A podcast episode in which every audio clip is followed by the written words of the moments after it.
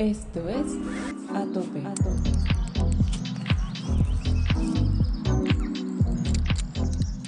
Había momentos, eh, nos preguntaban, ¿no? Eh, ¿Usted ya alguna vez ya ha llegado a la cima de la cumbre? ¿Cómo es? Y yo, por ejemplo, le preguntaba, no, yo nunca he subido porque con la vestimenta típica que yo llevo no, no me he atrevido. Y alguna vez también me preguntaba por qué, por qué no puedo escalar, eh, llegar a la cima de la cumbre, ya que estoy bien aclimatada, llegar hasta esa altura. Y bueno, yo creo que puedo lograr en la cima, eh, lograr la cumbre. ¿Quiénes somos? ¿Hasta dónde podemos llegar? ¿Cuál es nuestro potencial? ¿Dónde están los límites? Dale duro, dale a tope. El podcast de escalada y montaña de Ecuador para el mundo.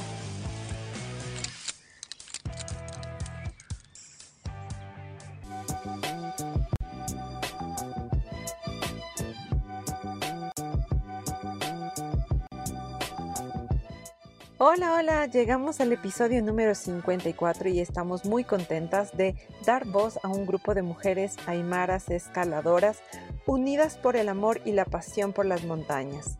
Cecilia, Elena, Lidia, Lita y Dora. Ellas son las cholitas escaladoras.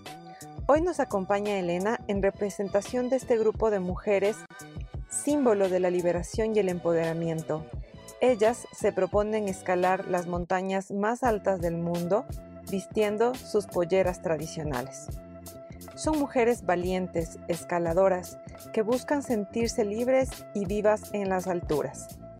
Bienvenidos todas, todos y todes a un nuevo episodio más de Atope Podcast. Empecemos.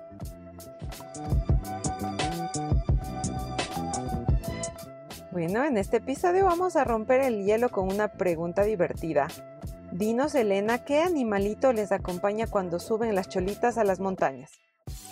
Bueno, primeramente agradecer a todos, ¿no? En, especialmente a ustedes, eh, a Estefanía, a, tu persona también.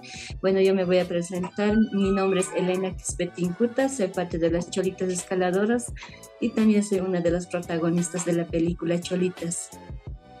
Eh, bueno, nosotras, no, como siempre ya escalando montañas, a nosotras, por ejemplo, en la montaña eh, nos cruzamos con los animales, por ejemplo, eh, como decir, la vizcacha.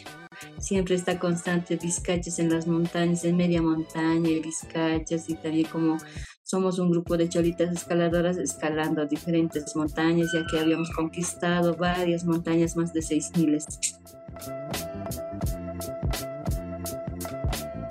Bueno, Elena, gracias por esa respuesta. Vamos a empezar ya con un poco conociéndoles a ustedes como grupo.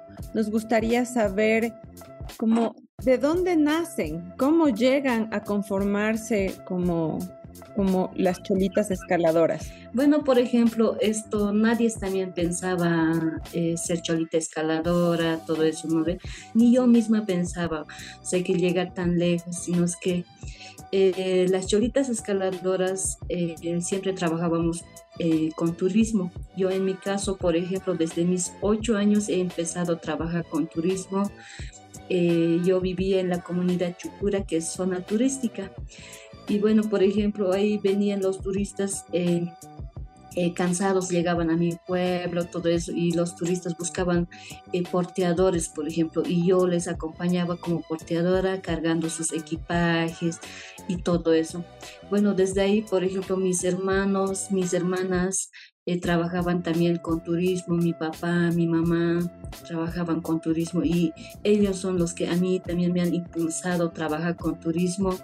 Yo, por ejemplo, del campo me vine a la ciudad con mis 14 años.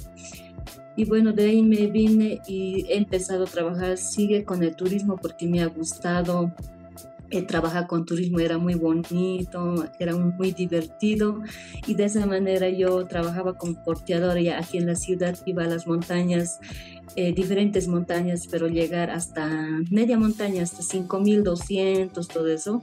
Yo cargado sus equipajes de los turistas, cargando desde 20, 25 hasta 30 kilos yo cargaba. Y así es que siempre he estado en la montaña, esta media montaña, pero había momentos, eh, nos preguntaban, ¿no? Eh, ¿Usted ya alguna vez ya ha llegado a la cima de la cumbre? ¿Cómo es? Y yo, por ejemplo, le preguntaba, no, yo nunca he subido porque con la vestimenta típica que yo llevo no, no me he atrevido. Y alguna vez también me preguntaba por qué, por qué no puedo escalar. Eh, llegar a la cima de la cumbre ya que estoy bien aclimatada, llegar hasta esa altura. Y bueno, yo creo que puedo lograr en la cima, eh, lograr la cumbre.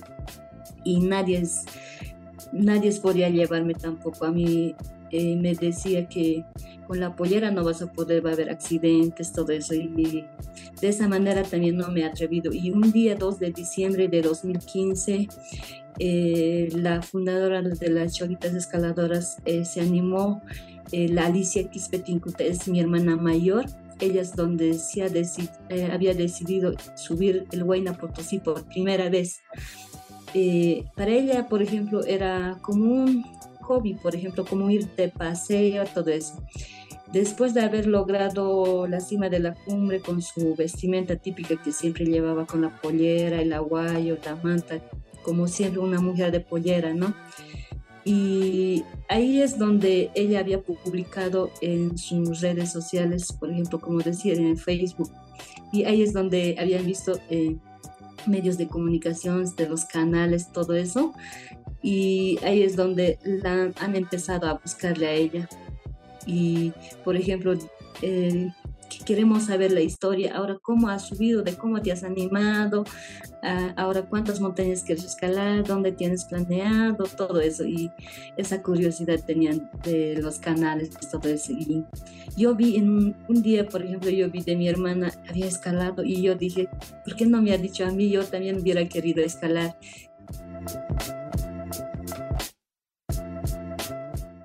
¿Cuál fue tu primera cumbre y cómo te sentiste? Yo, mi primera cumbre ha sido de Huayna Potosí a una altura de 6.088. Por ejemplo, yo subí, era como una competencia para mí. Yo puedo lograr, porque no es que ellas no más pueden lograr, ¿no? Y yo dije, yo llego a la cumbre, al principio era un poco muy difícil para mí. Siempre me recuerdo, era muy difícil porque eh, ponerse el equipo de montaña, más que todo el gran poner, era muy un poco muy difícil porque se enganchaba en la inagua, en la pollera, todo eso. Y he tenido que soportar todo eso. Y cuando llegué a la cima del, de la cumbre, era eh, como si estuvieras volando libre de todo y las nubes estaban abajo, todo eso, y era muy lindo. Y yo dije, los turistas habían venido a disfrutar el paisaje y yo en un momento yo me preguntaba, antes eh, decía los extranjeros, ¿por qué vienen a disfrutar? Van a la cumbre y algunos regresan muy felices, algunos regresan muy tristes. Y bueno, y los que no llegan a la cima de la cumbre regresan tristes, los que llegan a la cima de la cumbre regresan muy felices. Y eso había sido en ese momento yo entendí, ah, cuando llegas a la cima de la cumbre disfrutas del paisaje, del ambiente, o sea, que libre de todo. Y en ese momento yo me sentí así. Y después yo dije, al volver bajando, yo dije, ¿por qué no puedo escalar aquí? En Bolivia tenemos varias montañas aquí, diferentes montañas, más de 6.000. Bueno, ahí dijimos que, ¿por qué no podemos lograr escalar eh, ocho montañas más de 6.000? Ahí es donde nos pusimos. Ya la segunda montaña, mi segunda montaña fue la Cotango, después poco a poco hemos ido ascendiendo más montañas, más montañas. Ya, ahora veo otras otras cholitas también ya, ya van siguiendo nuestros pasos, todo eso. Desde a tope, Elena, para nosotros es un gusto y es un placer haber compartido este espacio con ustedes y saber que hay mucha generación que viene y que vienen marcando sus pasos y que vienen siguiendo sus pasos. No saben cómo nos han inspirado y de verdad hoy podemos entender que cuando hay fuego en el corazón de una mujer pueden llegar a conquistar el mundo.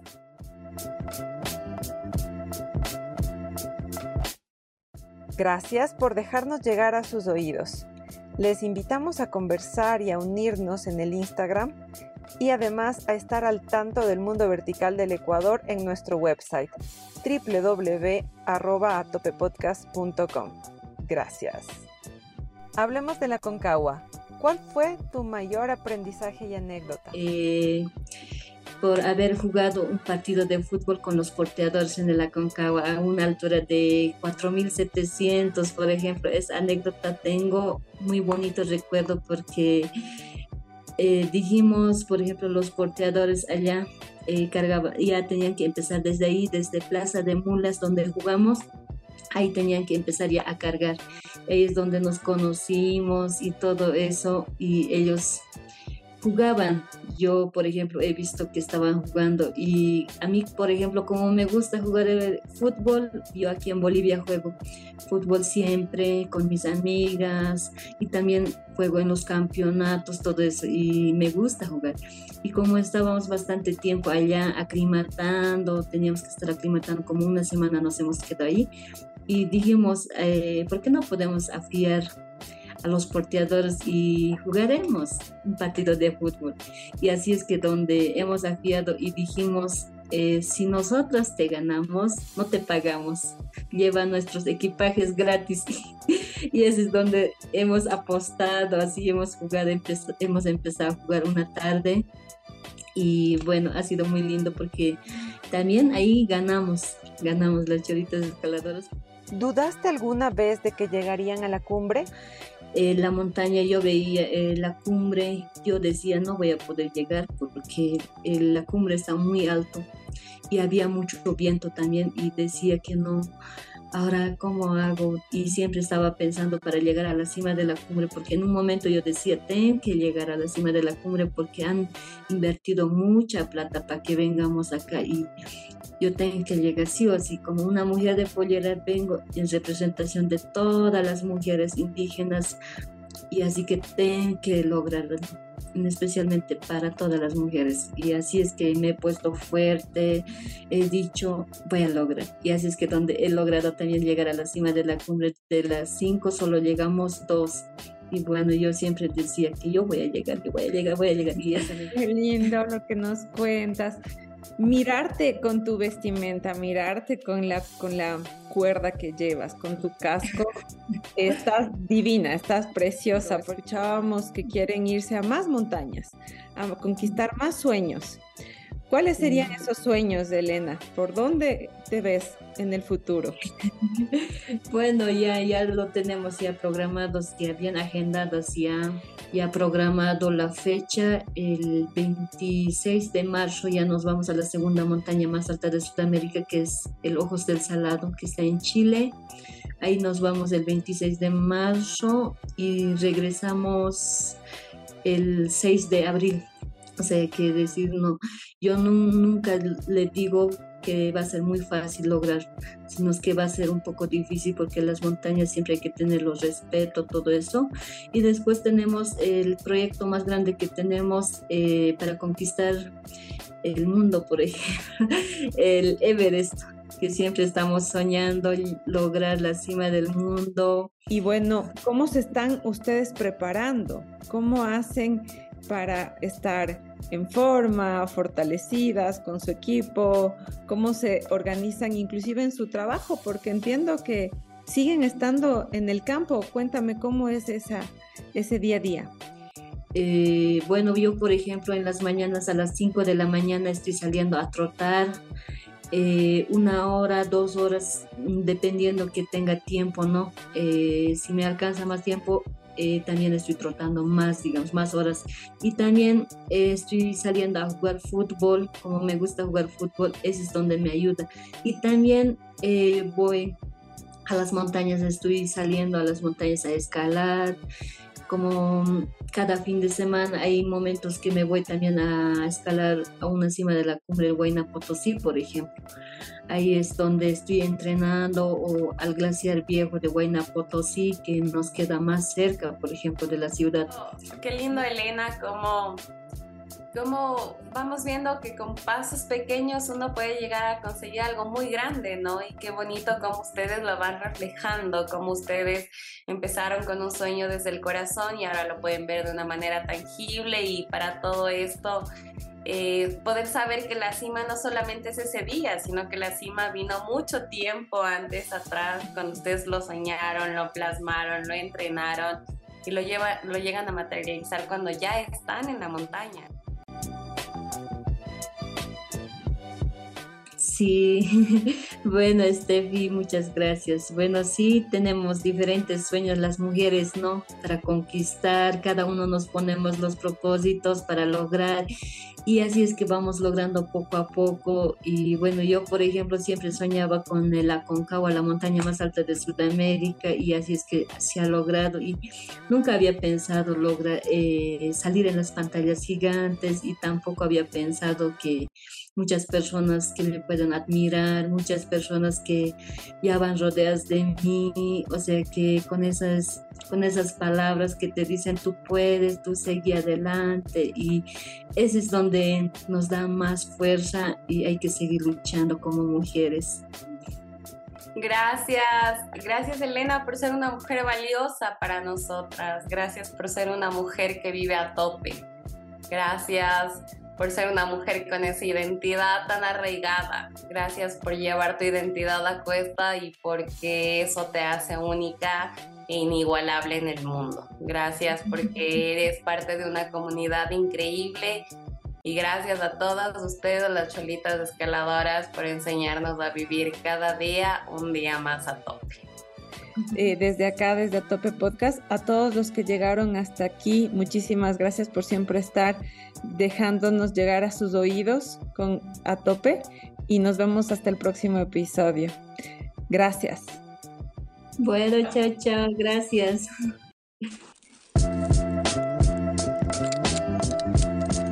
Queremos agradecer a todos y todos quienes hacen posible a tope. Amancay, de Andrea Castillo.